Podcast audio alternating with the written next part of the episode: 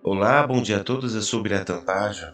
O devocional de hoje está no livro de 1 Samuel, capítulo de número 3, versículo de número 8, que diz assim: Aí o Senhor chamou Samuel pela terceira vez.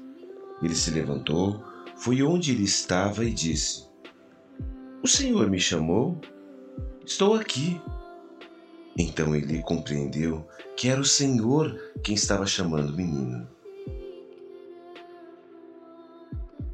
Você tem ouvido a voz do Senhor?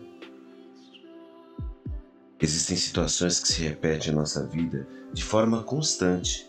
Por mais que desviemos e não entendemos o porquê, ela volta mesmo quando não voltamos ao seu encontro.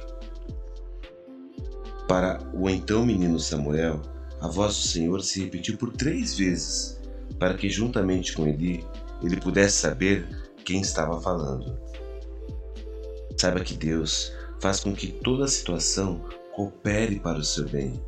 Se uma mesma situação tem se repetido, devemos buscar não o porquê isso ocorre, mas sim entender o que o Senhor quer nos dizer com essa situação. A voz de Deus é inconfundível para aqueles que enxergam o seu propósito em todas as coisas. Pensamento do dia. Existem situações que têm se repetido em sua vida? Vamos orar? Senhor, nos ajude a ouvir a sua voz e discerni-la da multidão, que possamos compreender seu propósito em todas as coisas. Em nome de Jesus. Amém. Que você tenha hoje um dia abençoado.